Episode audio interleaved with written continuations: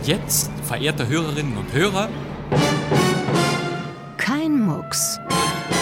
Der Krimi-Podcast. Aufmachen, Polizei. Keinen Schritt weiter, sonst schieße ich. Bleiben Sie stehen! Was ist denn passiert? Ich habe es nicht getan. Beantworten Sie meine Frage. Das ist Anstiftung zum Mord. Stimmt das? Nein, das ist nicht wahr. Sie sind ein Lügner. Woher wissen Sie das? Ich hatte keine Ahnung. Wie ist eigentlich Ihr richtiger Name? Gisela. Woher wissen Sie, dass das ein Mann ist? Meine Frau? Ich? Weg mit dem Revolver! Was denn, willst du ja mucksen? Herzlich willkommen. Am Mikrofon ist Bastian Pastewka. Das ist kein Mucks, Ihre Krimi-Podcast-Wundertüte mit Radiospezialitäten aus alter Zeit. Mit Archivschockern aus allen ARD-Anstalten und dem Deutschlandfunk Kultur. Staffel 4 und die hört gar nicht mehr auf. Wir bringen an dieser Stelle Hörspiele, die kaum einer mehr kennt. Immer donnerstags in der ARD-Audiothek. Und der Klassiker, den wir in der heutigen Kein Mucks-Ausgabe für Sie haben, der ist was ganz Besonderes. Und er kommt aus diesem fantastischen Sender. Hier ist der Bayerische Rundfunk. Meine Damen und Herren, ich begrüße Sie recht herzlich und wünsche Ihnen einen guten Morgen.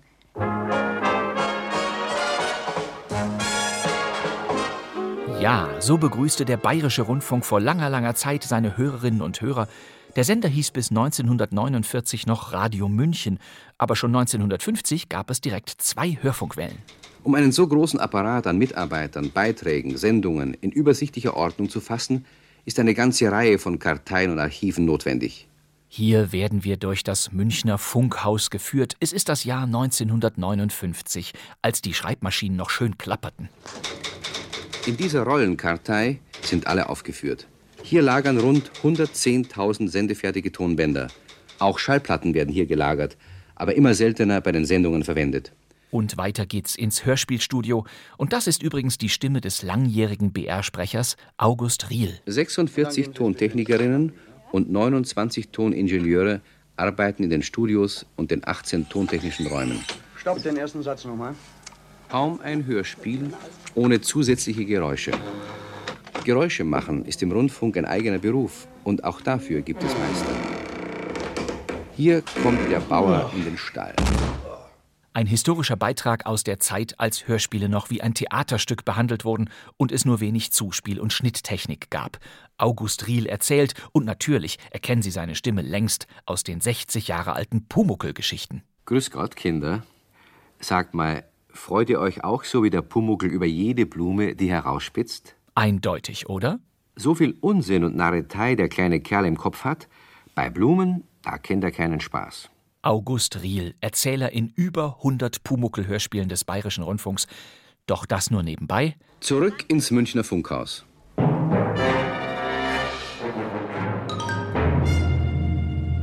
...1970 produzierte der Bayerische Rundfunk in diesem Münchner Funkhaus ein wunderbares Kriminalhörspiel, das auf einer damals rund 90 Jahre alten Romanvorlage basierte. Herr Leavenworth ist tot. Richtig, Herr Leavenworth ist tot. Ein kniffliges Rätsel der Autorin Anna Catherine Green, das als die historisch erste Kriminalerzählung gilt, die eine Frau geschrieben hat. Die Radioversion hat der BR-Stammregisseur Walter Netzsch inszeniert. Liebe Hörer, heute können Sie wieder Detektiv spielen. Das ist Walter Netzsch, der seit Gründung des Senders Mundart- und Krimisendungen betreute und seine Unterhaltungshörspiele auch hin und wieder selber einleitete. Und so macht er das jetzt auch hier. Nur so viel, achten Sie mal auf die Mitwirkenden, speziell falls Sie überlegen, woher Sie die Stimmen des Rechtsanwalts Leslie Raymond und des Assistenten Herrn Fobbs kennen könnten. Ich verrate es Ihnen nach dem Hörspiel. Jetzt aber erst Walter Netzsch. Gute Unterhaltung. Verehrte Hörerinnen und Hörer, unser heutiges Kriminalhörspiel bedarf einer kurzen Einleitung. Es geht nämlich auf den ersten Detektivroman zurück, den eine Frau geschrieben hat. Das war im Jahre 1878. Diese Frau hieß Anna Catherine Green. Sie stammte aus New York und ihr Vater war dort ein bekannter Rechtsanwalt. Sie hat insgesamt gut und gern an die 30 Detektivromane geschrieben und sie wurde sozusagen die Stammmutter jener unübersehbaren Schar von weiblichen Autoren, die bis zum heutigen Tag die Welt Jahr aus Jahr ein mit Hunderten von Detektivromanen bedenken. Der Erstling der Frau Green erschien unter dem Titel The Leavenworth Case oder Der Fall Leavenworth. Er liegt unserem Hörspiel zugrunde. Damals, 1878, hatte man noch keine Ahnung vom Fingerabdruck, es gab auch noch keinerlei wissenschaftlich exakte Untersuchung von Schusswaffen. Trotzdem ließ die Autorin einen Sachverständigen für Revolver eine wichtige Rolle spielen. Was heute eins der Hauptkriterien eines spannenden Gömmes ist, wusste auch Frau Green und nutzte es aus. Der raffinierte Aufbau vieler Spuren und eine überraschende Lösung. Dass die Geschichte in sehr wohlhabenden Kreisen spielt, ist übrigens nur eine Bestätigung der alten Regel, dass die besten Leichen in Detektivromanen bei reichen Leuten vorzukommen pflegen.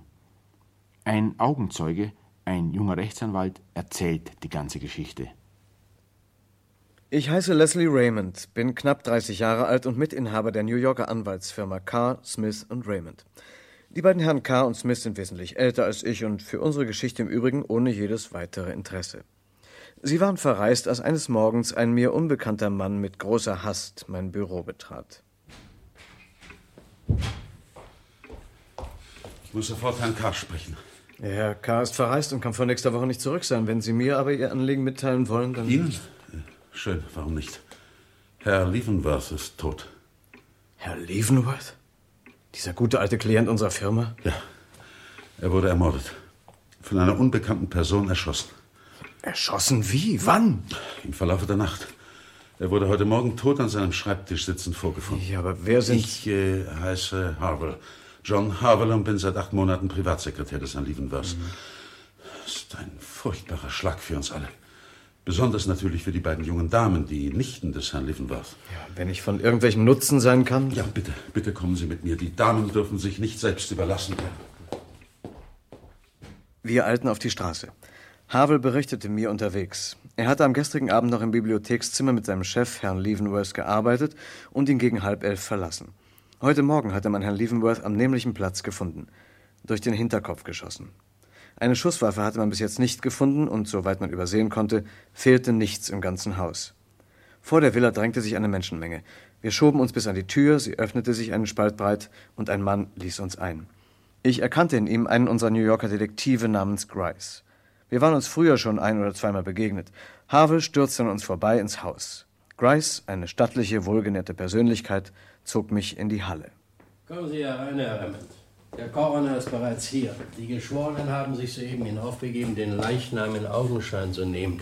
Dann soll mit den Verhören begonnen werden. Hm. Äh, da Herr K. verreist ist, hoffe ich, den jungen Damen vielleicht von Nutzen sein zu können. Der Fall verspricht sehr merkwürdig zu werden, Herr Remmond. Sie sollten sich als junger Advokat mit ihm vertraut machen. Aber folgen Sie nur Ihrem eigenen Urteil. Herr Havel hat mir gesagt, dass nichts vermisst wird. Tja, und die Türen und Fenster waren heute Morgen alle in Ordnung, verriegelt und verschlossen. Fürchterlich. Da muss sich ja der Mörder die ganze Nacht über in dem Hause aufgehalten haben. Mhm. Sie wissen, Herr Remmend, ich pflege nicht gern über meinen Detektivberuf zu schwatzen. Aber hier hängt alles davon ab, gleich zu Anfang die richtige Fährte zu finden. Wir haben es hier mit keiner gewöhnlichen Schurkerei zu tun. Ich sage Ihnen, wir stehen vor einem bedeutenden Fall. Wir gingen in den großen Salon. An einem langen Tisch hatten der Coroner, ein älterer Herr namens Hammond, und die Geschworenen Platz genommen.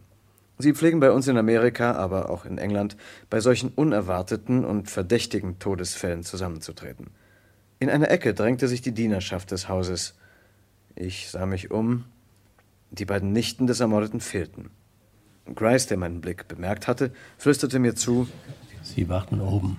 Sie werden erst später gerufen. Bitte Ruhe, meine Herren. Als erster Zeuge wurde der Arzt vernommen. Er hatte die Kugel aus dem Kopf des Toten bereits entfernt und überreichte sie der Jury. Der Schuss musste nach seiner Ansicht aus einer Entfernung von knapp einem Meter abgegeben worden sein. Das Opfer hatte offenbar keinerlei Bewegung gemacht, der Tod musste überraschend und sofort eingetreten sein. Selbstmord war vollständig ausgeschlossen. Der nächste, der dem Arzt folgte, ich darf eingangs die Aussagen kurz zusammenfassen, war der Butler. Er bestätigte, dass die Tür zu dem Bibliothekszimmer aufgebrochen werden musste, dass der Schlüssel fehlte, dass alle Fenster und Türen in Ordnung gewesen seien und dass er nichts Verdächtiges gehört oder bemerkt hatte. Allerdings schlafe die Dienerschaft im Dachgeschoss. In dieser Nacht hätten sich folgende Personen in dem Hause aufgehalten. Die beiden jungen Nichten, nämlich Fräulein Mary und Fräulein Eleonora Leavenworth, ferner Sekretär Harwell, die Köchin, zwei Hausmädchen und er, der Butler. Die Schlafzimmer seien in den oberen Stockwerken des Hauses. Nach Herrn Leavenworth habe man erst gesucht, als er heute Morgen nicht zum Frühstück gekommen sei. was insbesondere Fräulein Eleonore sehr mit Unruhe erfüllt habe. Damit entließ der Coroner den Butler und rief die Köchin auf, eine ältere, gutmütige Frau. Sie hatte nichts Wichtiges auszusagen, mit einer Ausnahme. Man merkte ihr an, dass sie nicht gern darüber sprach. Unter jenen, die durch die erbrochene Tür in die Bibliothek eindrangen, sei auch Fräulein Eleonore Leavenworth gewesen. Sie sei bei dem Anblick des Toten in Ohnmacht gefallen. Etwas später habe die Zeugin das Fräulein Eleonore aus dem Bibliothekszimmer kommen sehen. Die Nichte habe ein Papier in der rechten Hand gehalten, das sie in die Falten ihres Gewandes zu schieben versucht habe. Dann wandte sich der Coroner dem nächsten Zeugen zu. Und nun bitte der Sekretär des Herrn Leavenworth, Herr äh, John Harvard. Ja, Sir. Bitte nehmen Sie Platz. Danke, Sir. Sie waren also der Letzte, der den Ermordeten am späten Abend in der Bibliothek noch am Leben gesehen hat. Nein, Sir, keineswegs. Da ich nicht der Mann bin, der ihn getötet hat. Sie wissen, was ich meine. Sie waren der Letzte, der Herrn Leavenworth vor seiner Ermordung durch eine unbekannte Person gesehen hat. Das weiß ich nicht. In einem so großen Hause. Aber wahrscheinlich war ich der Letzte. Und was taten Sie zu der späten Stunde in der Bibliothek? Herr Leavenworth hat mehrere längere Geschäftsreisen durch Ostasien gemacht. Er arbeitet an einem Buch über China. Er pflegte mir mehrere Stunden am Tage zu diktieren, regelmäßig am Abend zwischen halb zehn und halb elf. So auch gestern. War sein Benehmen in irgendeiner Weise auffallend?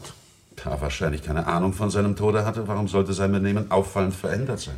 Es ist Sache des Zeugen, Fragen zu beantworten, nicht welche zu stellen. Ich verstehe, Sir. Herr Leavenworth war unverändert. Er bot mir zum Schluss noch ein Glas Wein an und stieß mit mir auf das baldige Erscheinen des Buches an. Das Manuskript ist nahezu fertig. Dann wünschte ich ihm gute Nacht und begab mich auf mein Zimmer. Fiel Ihnen hier aber irgendetwas in dem Hause auf? Ja, ich. Sie zögern, warum? Ach Gott, das war gewiss bedeutungslos. Was meinen Sie? Eine Tür stand halb offen im oberen Gang. Wohin führte diese Tür? Zu den Zimmern von Fräulein Eleonore Leavenworth. Hörten Sie später noch irgendetwas? Sprechen Sie doch. Ja, nun, es kam mir im Halbschlaf so vor, als hörte ich leise Schritte und das Rauschen eines Gewandes. Aber ich kann mich auch getäuscht haben. Wissen Sie, ob der Schlüssel zu der Tür des Bibliothekszimmers steckte, als Sie Herrn Leavenworth verließen? Ich bedauere, aber darauf habe ich nicht geachtet. Ich möchte dem Zeugen eine Frage stellen. Bitte stellen Sie ihm Ihre Frage. Herr Havel, Sie kennen doch das Testament des Herrn Leavenworth. Ja, ich kenne es. Das Testament ist kein Geheimnis. Und was besagt das Testament im Wesentlichen? In dem Testament ist eine Universalerbin festgesetzt, die also den größten Teil des ansehnlichen Vermögens erben wird. Hm. Und wer ist das? Können Sie uns das sagen? Ja, es ist Fräulein Mary Leavenworth. Danke. Gerade als der Coroner den Zeugen Harville entließ, wurde von einem Polizisten ein mir unbekannter Herr in mittleren Jahren in den Salon geführt. Der Coroner erblickte ihn und winkte ihn zu sich heran. Schön, dass Sie gleich gekommen sind, Herr Bohn. Ja. Meine Herren Geschworenen, ich habe nach Herrn Bohn geschickt, um ihn als Sachverständigen zu befragen. Herr Bohn ist Mitinhaber des bekannten Waffen- und Munitionsgeschäftes Bohn Company am Broadway und ein hervorragender Fachmann für Schusswaffen. Hier ist eine Kugel, Herr Bohn, die wir von Ihnen gern untersucht haben möchten. Hm. Ja. Äh. Sie ist eine Kugel Nummer 30. Sie wird gewöhnlich zusammen mit einem kleinen Revolver der Firma Smith Weston verkauft. Ein solcher Revolver befand sich im Eigentum des Herrn Leavenworth, wie der Butler dem Detektivkreis mitgeteilt hat. Der Revolver befand sich, wie ich mich überzeugen konnte, an der Stelle, an der ihn Herr Leavenworth aufzubewahren pflegte, nämlich in der oberen Schublade eines Schränkchens, das in einem Nebenraum der Bibliothek steht. Hier habe ich den Revolver. Herr Bohn, bitte nehmen Sie ihn und sagen Sie uns, ob er geladen ist.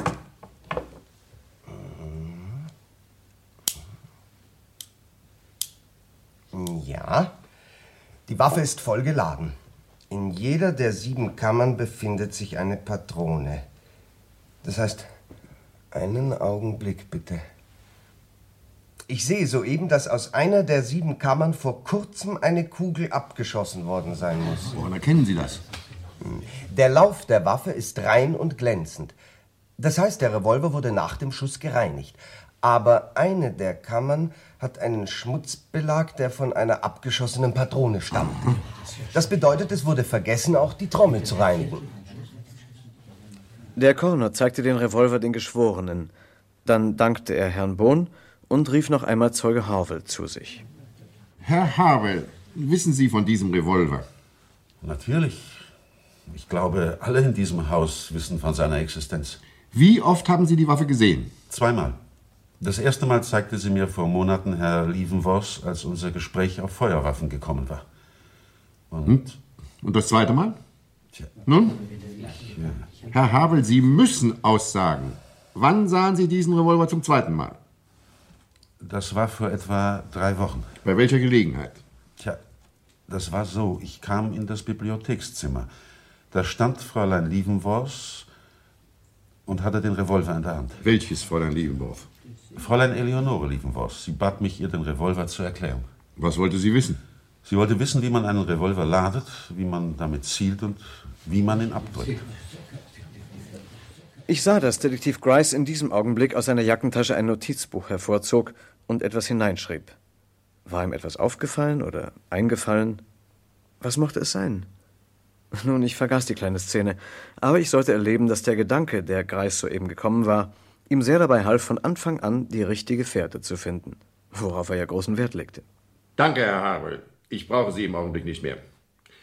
Nunmehr möchte ich Detektiv Greis bitten, die beiden Damen Liebenworth hierher zu holen. Wie Sie wünschen, Mr. Hammond. Grice winkte mir heimlich zu. Wir verließen den Raum, gingen eine Treppe hinauf und auf eine eichengetäfelte Tür zu, hinter der ich plötzlich eine erregte Frauenstimme hörte. Ich klage nicht deine Hand an, obwohl ich keine andere weiß, die es getan haben kann. Aber ich klage deinen Kopf, deinen Willen an. Und es ist gut, dass du es weißt. Grice klopfte an und öffnete, ohne eine Antwort abzuwarten. Wir traten ein. In einem Armstuhl saß wie ein wundersames Frauenbild Mary Leavenworth. Sie hatte die Hand erhoben und sie wies auf eine andere junge Frau, die vor ihr stand. Neben ihr musste selbst Marys Schönheit verblassen. Es war Eleanor Leavenworth, die Frau, die wissen wollte, wie man einen Revolver ladet, zielt und abdrückt. Mit ein paar kurzen Worten informierte Grice die beiden Frauen über den Wunsch des Coroners. Sie erhoben sich schweigend und wenige Augenblicke später betraten wir den Saal der Jury. Es kam mir vor, als wenn alle nur in eine Richtung schauten. Auf Eleanor Leavenworth. Aber ihre Cousine, Mary, wurde als erste vernommen. Nein, von dem Mord und auch seiner Entdeckung weiß ich leider nicht mehr als das, was man mir darüber berichtet hat. Wo sind Sie gewesen, als man in die Bibliothek eindrang? Ich war in der Halle. Ich hörte, dass meine Cousine Eleonore in Ohnmacht gefallen sei. Hm, Was beobachteten Sie in der Halle? Die Dienerschaft lief verstört hin und her. Man holte einen Polizisten von der Straße. Dann kam auch Eleonore totenbleich aus der Bibliothek. Hatte sie etwas in der Hand? Ein Papier zum Beispiel? Ein Papier?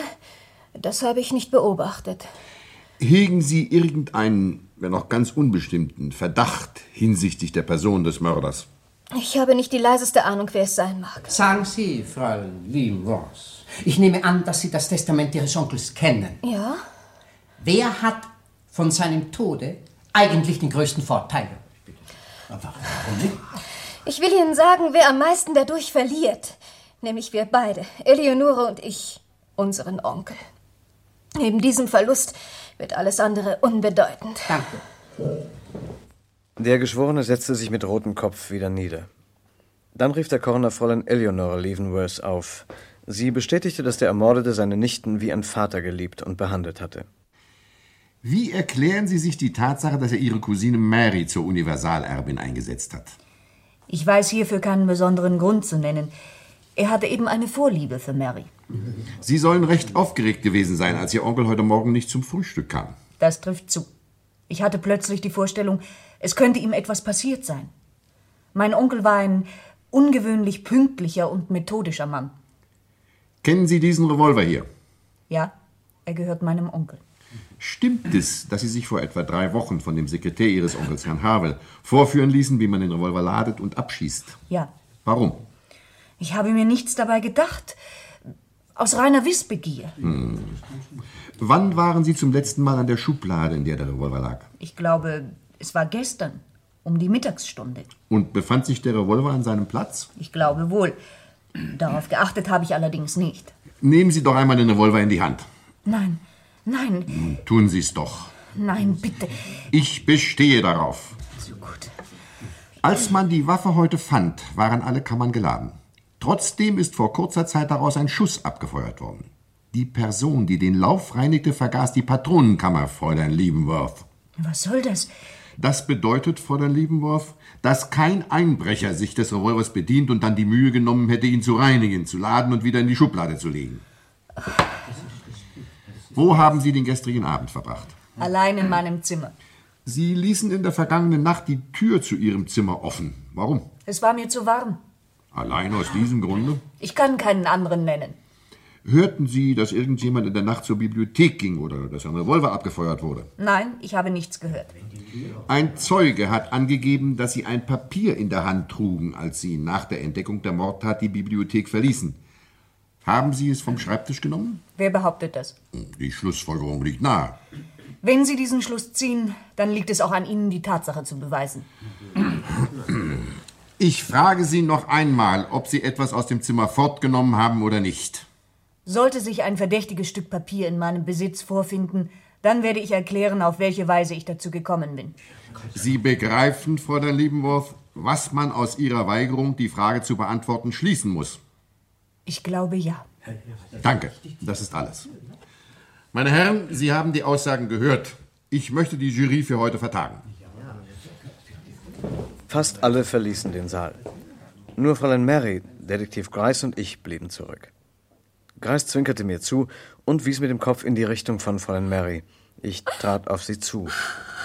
Ich sah, dass sie weinte. Es ist schrecklich. Eleonore ist in eine Schlinge geraten. Glauben Sie, dass sie in Gefahr ist? Bedenken Sie, Fräulein Leavenworth, dass ein Indizienbeweis niemals unumstößlich ist. Ich fürchte, jedermann muss glauben, dass sie mehr von dem entsetzlichen Ereignis weiß. Sie, sie verhält sich so, als hätte sie etwas zu verbergen. Wir stehen nicht auf sehr freundschaftlichem Fuß, ich gebe es zu, aber ich bin ganz sicher, von dem Mord weiß sie nicht mehr als ich. Es äh, war so viel von einem Papier die Rede. Glauben Sie mir, Herr Raymond, ich war die Vertraute meines Onkels. Es existiert hier überhaupt kein Schriftstück, das so wichtig wäre, dass man es geheim gehalten hätte.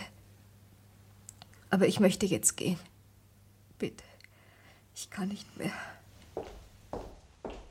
Ich verneigte mich stumm und sah Mary Leavenworth nach, wie sie den Raum verließ. Greis wollte gerade etwas zu mir sagen, als ein älterer Mann zur Tür hereinkam und sich ihm respektvoll näherte. Äh, kann ich Sie einen Augenblick sprechen, Herr Grice? Ja, Sie können ruhig sprechen. Herr Raymond ist eine Vertrauensperson. Das ist übrigens Herr Fobbs, einer meiner besten Beamten. Kurzweg, Spürnase genannt. Na, was ist Fobbs? Ja, ich habe Fräulein Eleonore Leavenworth beobachtet, äh, wie Sie mir aufgetragen hatten. Oh. Ich äh, bin ihr gefolgt. Sie betrat dann ihr Zimmer und es kam mir vor, als ob in dem Zimmer mit Papier geraschelt würde. Äh, Kurz darauf, da kam dann Fräulein Leavenworth wieder aus dem Raum und äh, ging hastig, ohne auf mich zu achten, zur Treppe.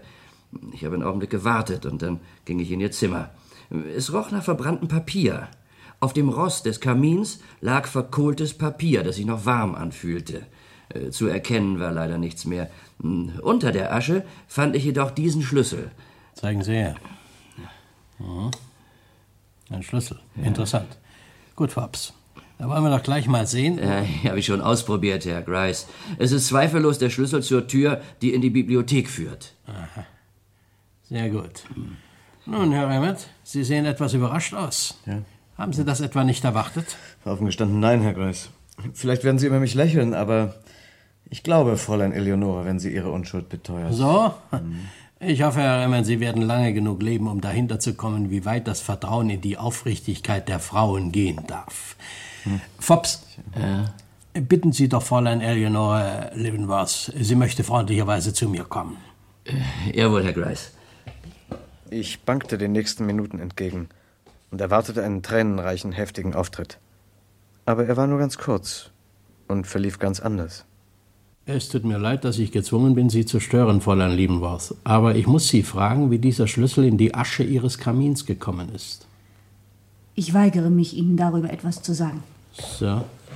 Nichts vermag meinen Entschluss zu ändern. Es wäre von Ihrer Seite nur Zeitverschwendung. Guten Tag.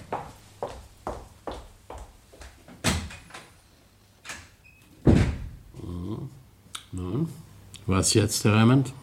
Ich bin überzeugt, dass Fräulein Eleonore unschuldig ist. Sie muss unschuldig sein. Sie muss? Weil Sie es so haben wollen, Herr Raymond. Aber es ist die einzige Spur, die wir haben. Dann müssen wir uns nach einer richtigeren Spur umsehen, Herr Grace. Ja, wollen Sie aus dem Fall etwa eine persönliche Angelegenheit machen? Ja, allerdings. Mhm, auf eigene Faust?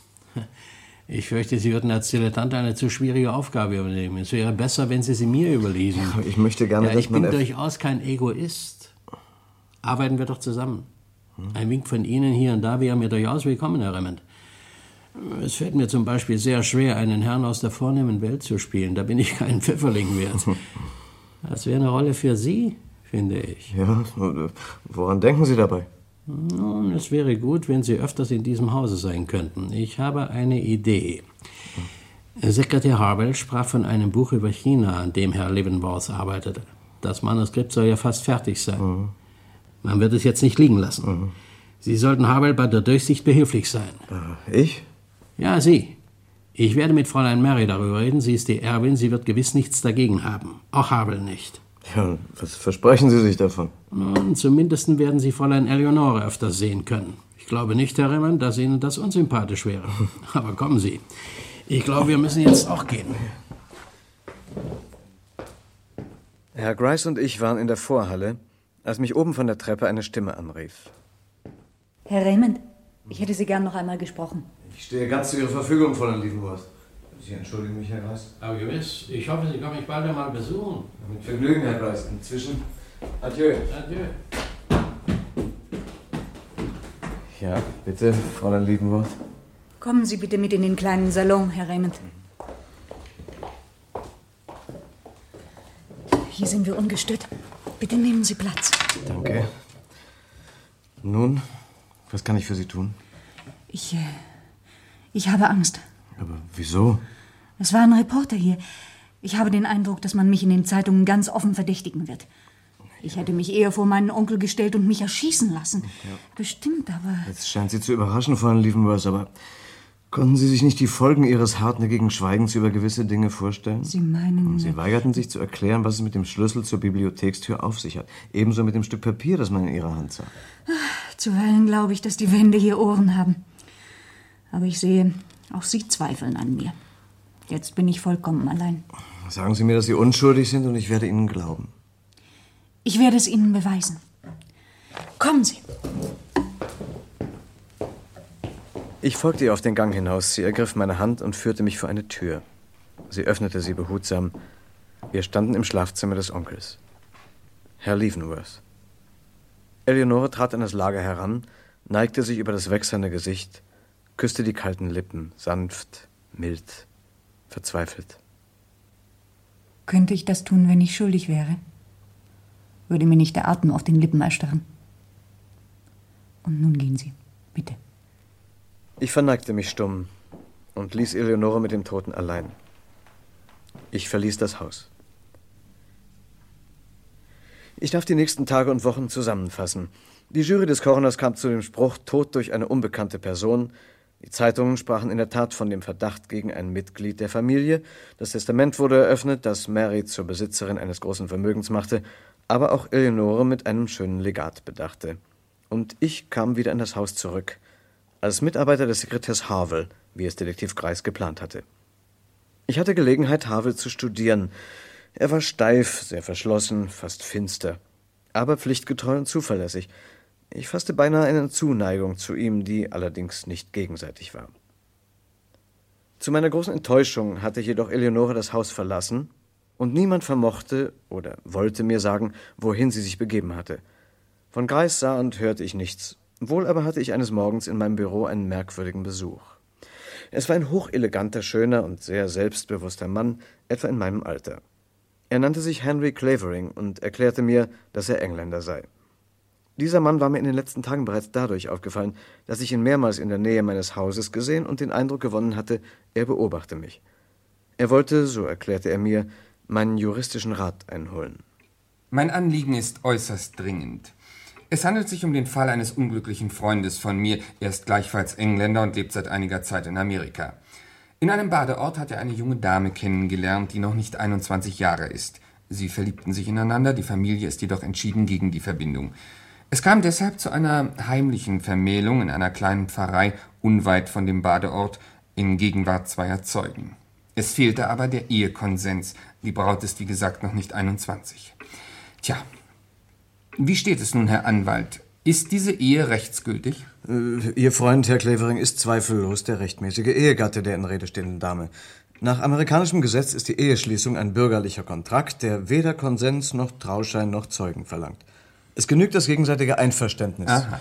Äh, Was das Alter anbelangt, so bemerke ich, dass jedes Mädchen über 14 Jahre einen Heiratskontrakt schließen kann. Danke. Das wollte ich wissen. Vielen Dank. Ja, aber Ja? die Sache liegt ganz anders, sobald diese Eheschließung von einem der Partner bestritten wird. Ach. Ja, sind die Zeugen nicht mehr aufzufinden, lebt der Pfarrer nicht mehr, wurde kein Trauschein ausgestellt. Kurzum, kann man die Trauung nicht einwandfrei beweisen und leugnet die Dame die Tatsache der Eheschließung ab und kommt die Sache vors Gericht, ja, dann wird die Sympathie des Gerichtes in der Regel auf der Seite der Frau sein. Ich verstehe. Nun gut. Äh, Können Sie Ihre Erklärungen über die Gesetzlichkeit einer Ehe auch schriftlich geben? Ja, natürlich, ein kleines Gutachten also. Das ist schnell ausgestellt. Ich schreibe es Ihnen auf. Soll ich es Ihnen zuschicken? Nein, danke. Ich bitte Sie, Ihr Gutachten gleich zu behalten. Was, was soll das? Ich verstehe Sie nicht. Bewahren Sie das Gutachten. Und fragen Sie sich an dem Tage, an dem Sie eine schöne Braut heimführen wollen, ist diese Frau wirklich noch frei? Oder habe ich sie nicht selbst in meinem Gutachten nach den Gesetzen meines Landes zur verheirateten Frau erklärt? Sie verstehen mich. Guten Morgen. Herr Clavering ließ mich recht verwirrt zurück. Es blieb mir nur eine Deutung übrig. Henry Clavering hatte von niemandem anderen als von Eleanor Leavenworth gesprochen. Er wollte mir, indem er einen Nebenbuhler sah, auf diese Weise zu verstehen geben, dass Eleanor nicht mehr frei, sondern seine Gattin war. Es war tatsächlich etwas verwirrend. Meine Verwirrung sollte sich jedoch noch sehr steigern, als ich wenige Stunden später in das Haus der Leavenworths kam. Ich traf Havel auf der oberen Treppe und stellte den Sekretär sofort zur Rede. Ich muss Sie etwas fragen, Herr Havel. Sie wissen in diesem Haus gut Bescheid. Und? ist Ihnen etwas von einer heimlichen Trauung bekannt?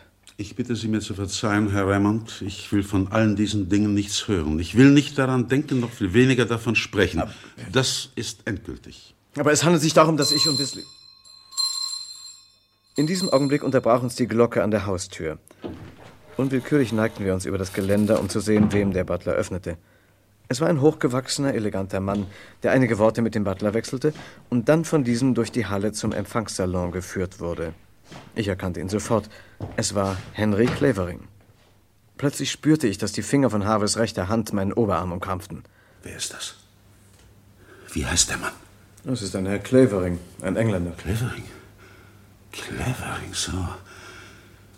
Wenn Sie wissen wollen, wer der Mörder des Herrn Leavenworth ist, Sie haben ihn soeben gesehen. Der, ja, der dort unten. Was? Doch, das ist der Mörder.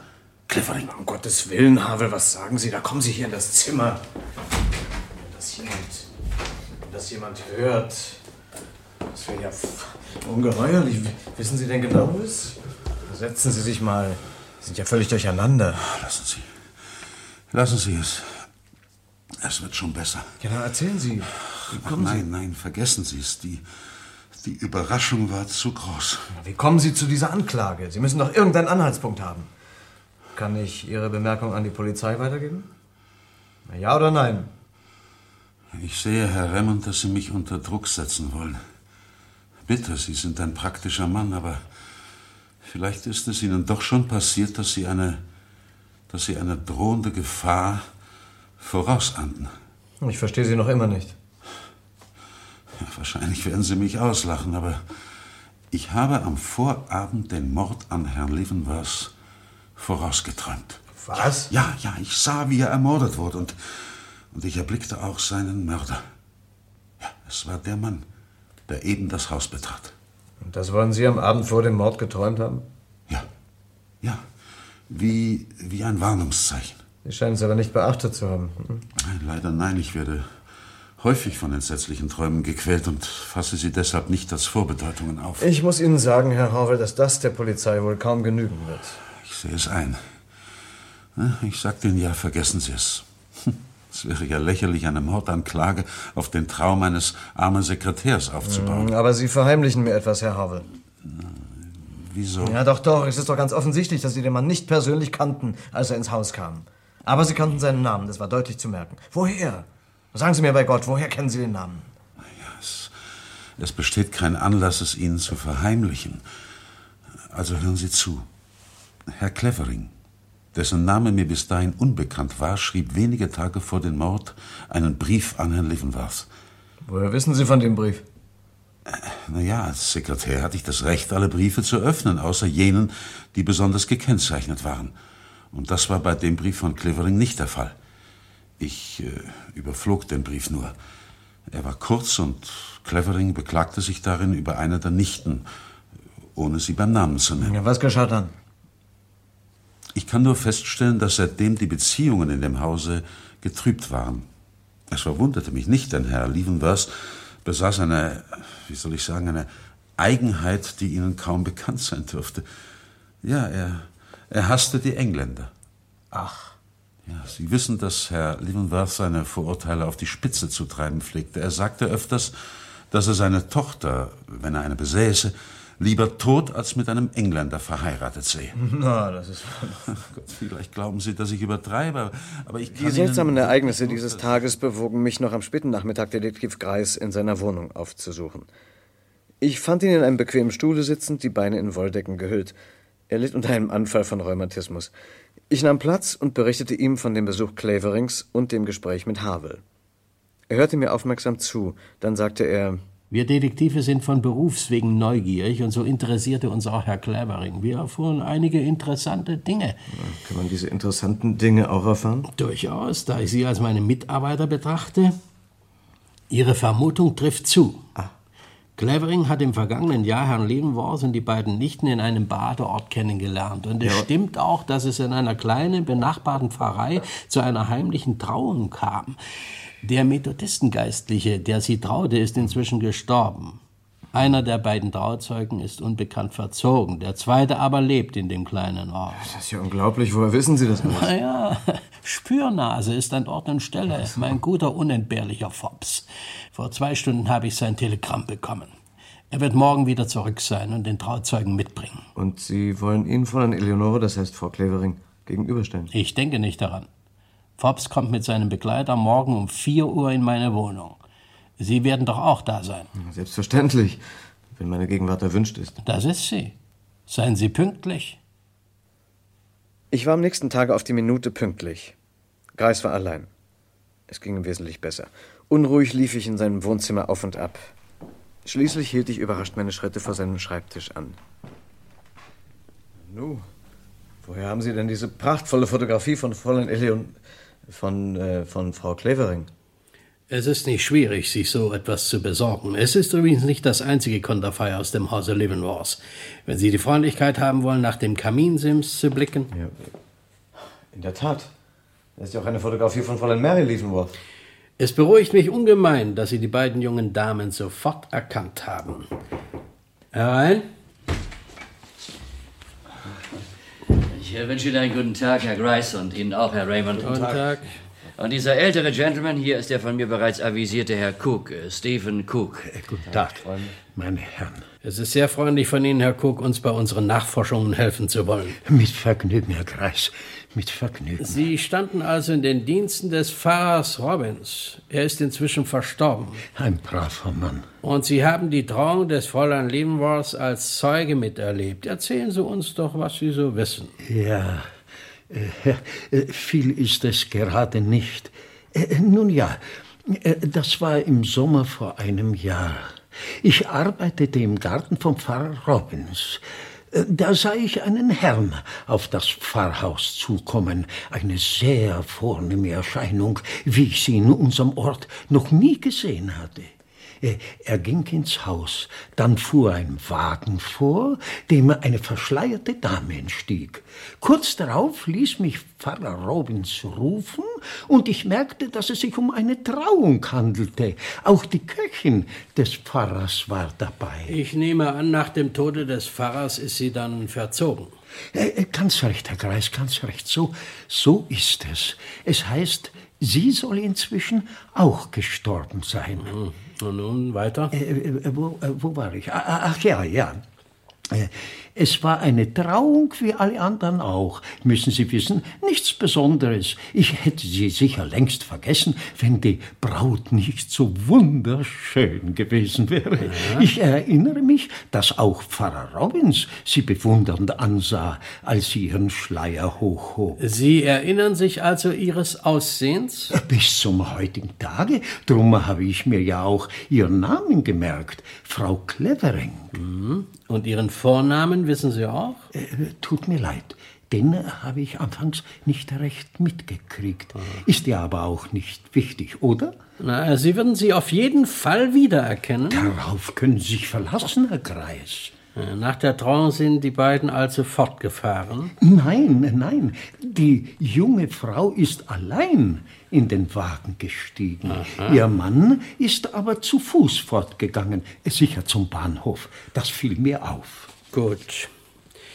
Tja, haben wir gar nichts hier im Zimmer, Forbes, was wir Herrn Cook als Erfrischung anbieten könnten? Sehen Sie sich doch mal um. Äh, sehr wohl, Herr Gleis. Hm? Während sich Forbes scheinbar suchend durch das Zimmer bewegte, bemerkte ich, dass unser Besucher ihm unwillkürlich mit den Augen folgte. Ich sah, dass sein Blick auf dem Foto von Eleonora auf dem Schreibtisch haften blieb, aber nur einen Augenblick lang. Dann glitt er gleichmütig weiter, hin zu dem Kaminsims. Da ist sie ja! Herr Greis, natürlich, das ist sie. Sie meinen das Foto hier auf dem Kaminsims? Ich denke, Sie irren sich. Nein, nein, ich würde die Frau unter allen Umständen wiedererkennen. Ist es nicht eher die Dame dort auf dem Foto, das auf dem Schreibtisch steht? Die? Die habe ich noch nie gesehen. Nein, nein, nein, es ist die andere. Würden Sie die Güte haben und mir verraten, wie sie heißt? Gern. Sie heißt Mary Leavenworth. Leavenworth? Entschuldigen Sie, natürlich Frau Mary Clevering. Als Grice und ich wieder allein waren, muss ich ein sehr verwirrtes Gesicht gemacht haben. Denn der Detektiv sagte mit einem spöttischen Anflug: Das hat Sie wohl ein wenig überrascht, Herr Raymond. Hm. Ich hatte ja von Anfang an gewarnt, eine falsche Richtung einzuschlagen. Ich gebe meinen Irrtum gern zu, mit Vergnügen. Denn dann ändert sich ja die ganze Angelegenheit. Mhm. Eleonore ist nicht die Frau dieses Herrn Clevering. Wenn sie es gewesen wäre, dann ließe sich der Mord auch gar nicht erklären. Mhm. Aber wenn Mary, die Erbin, die Ehefrau ist, dann scheint alles aufs Klarste zusammenzuhängen. Mhm. Sie dürfen in solchen Fällen niemals die entscheidende Frage vergessen, Herr Remmen. Die Frage nämlich, wer aus dem Mord den größten Nutzen zieht. Tja, dennoch verstehe ich eins nicht. Warum schweigt Eleonore? Ich kann mir vorstellen, dass eine Frau sich opfert, um ein Verbrechen ihres Mannes zu decken, aber sich für den Mann ihrer Cousine opfern, das, das gibt's gar nicht. Tja, halten Sie denn immer noch Clevering für den Mörder? Ja, wieso? Ach, Sie meinen Mary? Sie könnten. Na, na, niemals. Welche Vorteile sie auch von dem Tode ihres Onkels haben mag, sie hat gewiss keine Schuld an dem Verbrechen. So? Meinen Sie? Ja. Na, dann sind Sie in Ihrem Urteil milder, als Fräulein Eleonore es war. Oder haben Sie jene Anklage vergessen, die wir am Morgen der Untersuchung durch die Tür hörten? Jene Worte, ich klage deine Hand nicht an, obwohl ich keine andere weiß, die es getan haben kann? Ja. Oh ja, Herr Remmend. Ich habe genau beobachtet, dass Sie glaubten, Mary habe die Anklage gegen Eleonore erhoben, weil sie die Hand gegen ihre Cousine erhoben hatte. Aber das war nur eine Bewegung der Abwehr. In Wirklichkeit hatte die Anklage Eleonore erhoben. Tja, und der Schlüssel? Das Papier? Ja, Eleonore wird sie gefunden haben und sie hat ein bestimmtes Ziel dabei verfolgt, als sie den Schlüssel versteckte und das Papier verbrannte. Sie meinen, um, um Mary zu decken? Na, aus welchem Grunde sonst? Vielleicht erkannte sie nicht, dass sie nunmehr selbst in den furchtbaren Verdacht geraten musste. Aber sie hielt Mary für die Täterin. Vergessen Sie nicht, Herr Leavenworth hasste die Engländer. Durch Cleverings Brief erfuhr er offenbar von der heimlichen Trauung. Wie wird wohl ein Mann wie er auf die plötzliche Erkenntnis reagiert haben, dass seine geliebte Nichte und Erbin hinter seinem Rücken so gehandelt hatte? Er wird Clevering mit seiner Rache und Mary mit seiner ganzen Ungnade bedroht haben. Hier haben Sie ein Motiv, das auch Eleonore bekannt sein musste. Nur es fehlen uns einfach die Beweise. Es fehlen uns die fehlenden Glieder in der Kette. Es fehlt ein Geständnis, Herr Remmend. Ein Geständnis. Drei Tage vergingen, in denen ich nichts von Greis hörte. Ich hatte jede Lust verloren, meine Arbeit im Hause Leavenworth fortzusetzen. Ich scheute davor zurück, Mary ins Auge zu blicken. Ich hätte es nicht unbefangen tun können. Und Eleonore? Ich wusste nicht einmal, wo sie sich aufhielt. Greis hatte mir einige Andeutungen gemacht, aus denen ich schließen konnte, dass ihm ihr Aufenthaltsort nicht unbekannt war. Aber nichts vermochte den Detektiv zu bewegen, ihn mir zu verraten. Es waren drei Tage, in denen ich keine Ruhe fand. Am Morgen des vierten Tages erreichte mich durch einen Eilboten eine Nachricht von Grice. Sie war kurz und bedeutungsschwer. Finden Sie sich heute um drei Uhr in meiner Wohnung ein. Ich bin zur Verhaftung entschlossen. Das war alles. Um drei Uhr stand ich auf der Schwelle seines Hauses. Ich hatte keine Ahnung, was mich erwartete. Greis trat mir schon an der Haustür entgegen. Er sprach halblaut und eindringlich. Ich bin Ihnen entgegengekommen, Herr Rammond, weil ich Sie bitten möchte, während unseres Zusammenseins kein einziges Wort zu sprechen. Hören Sie, kein Wort. Und nichts darf Sie überraschen, was ich tue oder sage. Es soll Sie auch nicht kümmern, wenn ich Sie mit einem ganz anderen Namen anspreche. Schweigen Sie wie das Grab, ja? So, und nun kommen Sie. Verwirrt folgte ich dem Detektiv die Treppe hinauf. Er führte mich nicht in das mir nun schon vertraute Wohnzimmer, sondern in eine dahinterliegende enge Kammer, die durch ein düsteres Oberlicht spärlich erhellt wurde. Ein Raum, der den Eindruck einer Gefängniszelle machte. Ein Tisch und zwei Stühle waren sein einziges Mobiliar. Greis wies auf einen der Stühle, wir setzten uns. Dann begann Greis mit lauter Stimme zu sprechen. Ja, lieber Herr Smith, wie gesagt, das Geschäft ist geglückt, der Lohn ist mein. Der Mörder des Herrn Leavenworth ist gefunden. Auf dieser Eleonore Leavenworth ruht ein schwerer Verdacht. Aber hören Sie, Smith, so sehr der Schein gegen die Frau spricht, die Mörderin des alten Leavenworth ist nicht Eleonore. Nein, es ist ihre Cousine Mary. Nein! Das ist eine verfluchte Lüge. Mary Liverworth ist vollständig unschuldig. Ich bin der Mörder. Ich. Es war der Sekretär John Harville. Was in den nächsten Minuten geschah, erlebte ich wie im Traum. Niemals wieder sah ich das Gesicht eines Sterblichen so im Triumph aufleuchten wie das Antlitz von Greis neben mir. Jetzt hatte er das Geständnis.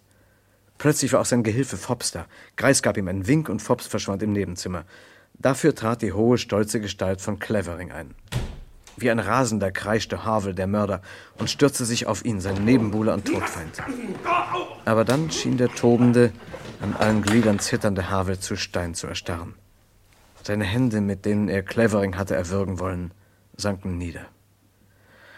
Seine Augen starrten in der Richtung zur Tür. Dort war Forbes in Begleitung von Mary und Eleonore erschienen. Später erfuhr ich, dass die beiden ahnungslosen Frauen unten in einem Wagen gewartet hatten. Sie sollen mich ansehen, Mary. Sie sollen mich anhören. Ich will nicht Leib und Seele um nichts verlieren. Ich vermochte den Gedanken nicht zu ertragen, dass man Sie verhaften wollte. Sie, die unschuldigste von allen. Ich habe gestanden. Alles, was ich verlange, ist, dass Sie mir glauben. Ich tat es nur, um Ihnen den Reichtum zu sichern und, und weil ich Sie liebe. Wahnsinnig liebe. Ich habe immer gehofft, Ihre Gegenliebe zu erringen. Ich verstehe Sie nicht. Ich verstehe Sie wirklich nicht. Sie verstehen mich nicht? Ich war es, der Ihren Onkel umbrachte. Verstehen Sie das nicht? Für Sie, weil er Sie enterben wollte. Darum habe ich es getan. Sie haben meinen besten Freund getötet. Mary, bitte lass uns gehen. Nein, Herr Clevering, ich bitte Sie zu bleiben. Fobbs, führen Sie Herrn Harville ab. Ich komme unverzüglich nach. Jawohl, Herr Grice. Nun gut. Aber eines muss ich Ihnen noch sagen, Mary. Ihre Gleichgültigkeit hat mein Leben zur Hölle gemacht. Ich wollte Ihnen beweisen, wie sehr ich Sie liebe. Lassen Sie sich's jetzt von diesem Schwächling da beweisen, den Sie Ihren Gatten nennen. Fobbs, unten wartet der Wagen. Kommen Sie, Herr Havel, es hat keinen Sinn. Bitte, Herr Geis. Ja, ja, ja. Ja, meine Herrschaften, ich bin Ihnen einige Erklärungen schuldig. Herr Rammond, Sie dürfen mir gratulieren. Ich glaube, ein so gewagtes Spiel wurde noch nie von einem Detektiv gewonnen. Es war ein guter Schlussakt für ein Trauerspiel. Ja. Hatten Sie denn alles so geplant gehabt, Herr Grice? In der Tat, es war mein letzter Versuch. Ich forderte sowohl Clevering wie auch Harwell auf, mich zu besuchen, ohne dass sie voneinander wussten, mit der Begründung, in meinem Hause werde es zu einer Verhaftung und einem Geständnis kommen. Ja, und jeder saß in einem Zimmer, und während ich so tat, als würde ich einem Herrn Smith meinen Bericht an den Polizeipräsidenten erläutern, sollten sie mit anhören, was ich vorzubringen hatte. Ich hoffte, der Schuldige werde dann bekennen. Es war ein Experiment. Und es gelang. Eines verstehe ich nicht. Sie hatten offenbar keinen Verdacht gegen die beiden Damen Leavenworth. Wieso nicht? Davon gleich, Herr Clevering. Aber zunächst zu Ihnen, verehrtes Fräulein Eleonora Leavenworth. Sie sind mir einige Antworten schuldig. Wo fanden Sie den Schlüssel zur Bibliothek? Ich fand ihn auf dem Fußboden in Marys Zimmer. Aha. Ich nehme an, und Havel wird es bestätigen, dass der Mörder in seiner Verwirrung die Tür zusperrte und den Schlüssel an sich nahm. Er hat sich dann bei der erstbesten Gelegenheit seiner entledigt, ohne zu ahnen, was er damit anrichten würde. Hm, Und was war das für ein Papier, das Sie an sich nahmen, Fräulein Leavenworth? Es lag auf dem Schreibtisch meines Onkels. Es war ein Brief, den er an seinen Anwalt geschrieben hatte und in dem er ihm mitteilte, er wolle. Nun, er wolle Mary enterben. Aha. Und die Annahme lag nahe. Nein, nein. Ich habe Mary niemals ernstlich in Verdacht gehabt. Aber ich wusste, wie sehr diese Indizien sie belasten mussten. Oh, Mary. Äh, Herr Grice, ich möchte Sie nur noch daran erinnern, dass Sie uns verraten wollten, warum Sie keine der beiden Damen Leavenworth ernstlich in Verdacht hatten. Ja, ja, richtig. Sie sollen es erfahren. Bitte. Es gab einen Umstand, der auch meinen stärksten Verdacht in diese Richtung störte. Und das war die Reinigung des Revolvers. Ja, wieso? Ich konnte dies mit allem, was ich von Frauen weiß, einfach nicht in Einklang bringen. Ist Ihnen etwa eine Frau bekannt, die sich auf das Reinigen einer Schusswaffe versteht? Na? Na, und wird man eine solche Frau in einem so wohlbehüteten Hause wie dem des Herrn Leavenworth suchen? Frauen können sehr wohl einen Revolver abdrücken, aber ihn nachher reinigen, das kommt ihnen nicht in den Sinn. Über diesen Widerspruch kam ich nicht hinweg. Mit Recht, wie sich zeigte. Ich möchte damit meinen Bericht über den Fall Leavenworth schließen. Tja, äh, eines sollte ich vielleicht noch sagen. Eleanor Leavenworth wurde ein paar Monate später meine Frau. Äh, Aber das hat mit der Geschichte eigentlich nichts mehr zu tun.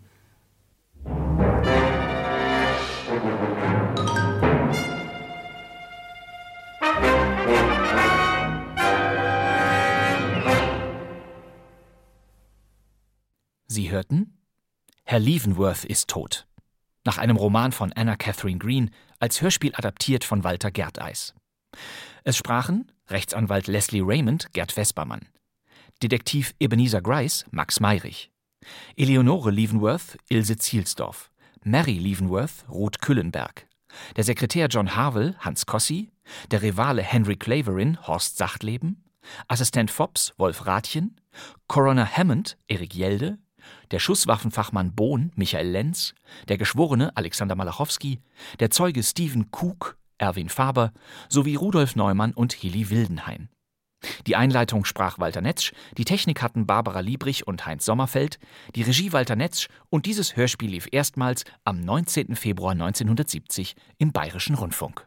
Ich heiße Leslie Raymond, bin knapp 30 Jahre alt und Mitinhaber der New Yorker Anwaltsfirma Carr, Smith Raymond. Vielleicht wollen Sie noch etwas über unser Leavenworth-Hörspiel erfahren. Diese Stimme hier, die Hauptfigur Leslie Raymond, gehört einem Schauspieler und Moderator, der schon Anfang der 1950er Jahre im Kino, später dann häufig im Fernsehen zu Gast war. Die beiden Herren Carr und Smith sind wesentlich älter als ich und für unsere Geschichte im Übrigen ohne jedes weitere Interesse. Es ist der Schauspieler Gerd Vespermann. Den erinnern Sie vielleicht als Sketchpartner von Harald Junke oder Peter Alexander aus der Komödie Streichquartett, aus Der Kommissar folgen, dem Kriminalmuseum oder Polizeifunk ruft. Ich als Fernsehkind der 80er kannte Vespermanns Stimme zuerst in der Helium-Version. Und zwar hierher.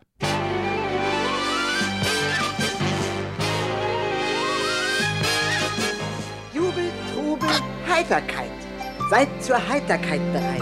Mein Name ist Hase, ich weiß Bescheid. Wer eine schöne Stunde verschenkt, weil er an Ärger von gestern denkt oder an Sorgen von morgen, der tut mir leid. Mein Name ist Hase, ich weiß Bescheid. Ja, die ZDF-Cartoonserie Mein Name ist Hase mit Bugs Bunny aus den 80ern. Daffy Duck sprach damals Dieter Kursave und eben Gerd Vespermann die seltsam geschraubten Texte von Bugs Bunny. Das wird heutigen Tags wieder eine Verlustigung erster Kajüte. Na, das freut mich. Du bist inzwischen unter die Friseure gegangen, wie man hört. Unser Auftritt, Herr Kollege. Das ist die große bunte Bahnischau und wir sind alle mit dabei. Das ist für jeden was, das wird ein Riesenspaß. Das Spiel beginnt die Bühne frei. Große bunte. Herrlich, das war ihr Ohrwurm des Tages. 100 Folgen von Mein Name ist Hase hat es gegeben. Zur Musik von Quirin Amper Junior sprach und sang Gerd Vespermann. In unserem Herr Leavenworth Hörspiel gab es noch eine zweite Stimme, die uns Kindern der 80er aufgefallen sein könnte, und zwar diese hier. Ja, ich habe Fräulein Eleonore Leavenworth beobachtet, äh, wie Sie mir aufgetragen hatten. Oh. Ich äh, bin ihr gefolgt. Sie betrat dann ihr Zimmer und es kam mir vor, als ob in dem Zimmer mit Papier geraschelt würde. Das ist noch einmal Ebenezer Grices Spürnasenassistent Herr Fops, und der wurde von dem Schauspieler Wolf Rathjen verkörpert. Äh, Kurz darauf, da kam dann Fräulein Leavenworth wieder aus dem Raum und äh, ging hastig, ohne auf mich zu achten, zur Treppe. Ich habe einen Augenblick gewartet und dann ging ich in ihr Zimmer. Ich bin beim ersten Hören unseres Leavenworth-Hörspiels fast wahnsinnig geworden, als ich diese Stimme hörte, denn ich kannte sie ohne zu wissen, woher. Auf dem Rost des Kamins lag verkohltes Papier, das sich noch warm anfühlte. Hm, Unter der Asche fand ich jedoch diesen Schlüssel.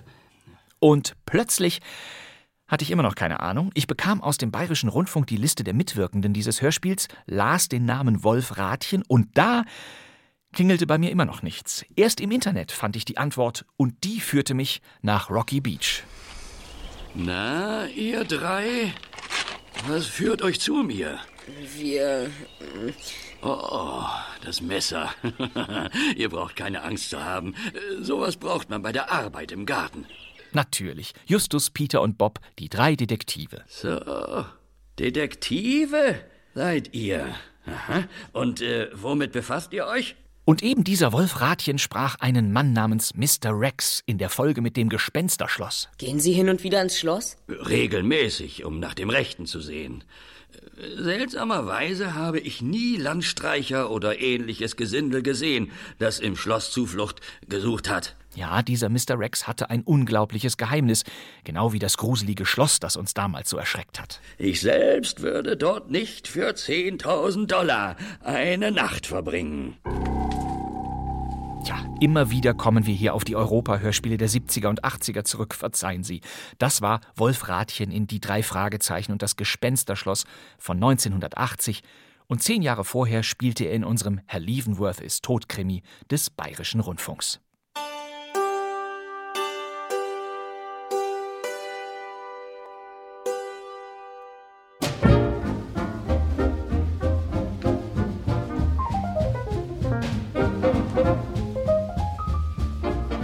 Das war kein Mucks, der Krimi-Podcast mit Radiokuriositäten und verblüffenden Zusatzinformationen.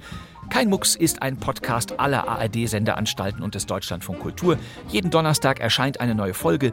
Diese und alle bisherigen Episoden stehen in der ARD-Audiothek und überall sonst, wo Sie wollen. Und ich glaube, damit können wir für heute zum Schluss kommen. Wir sehen uns ja wieder in einer Woche. Für heute, meine Damen und Herren, recht herzlichen Dank für Ihre Mitwirkung. Auf Wiedersehen. Wiedersehen. Auf Wiedersehen. Mein Name ist Bastian Pastewka. Danke fürs Zuhören. Tschüss.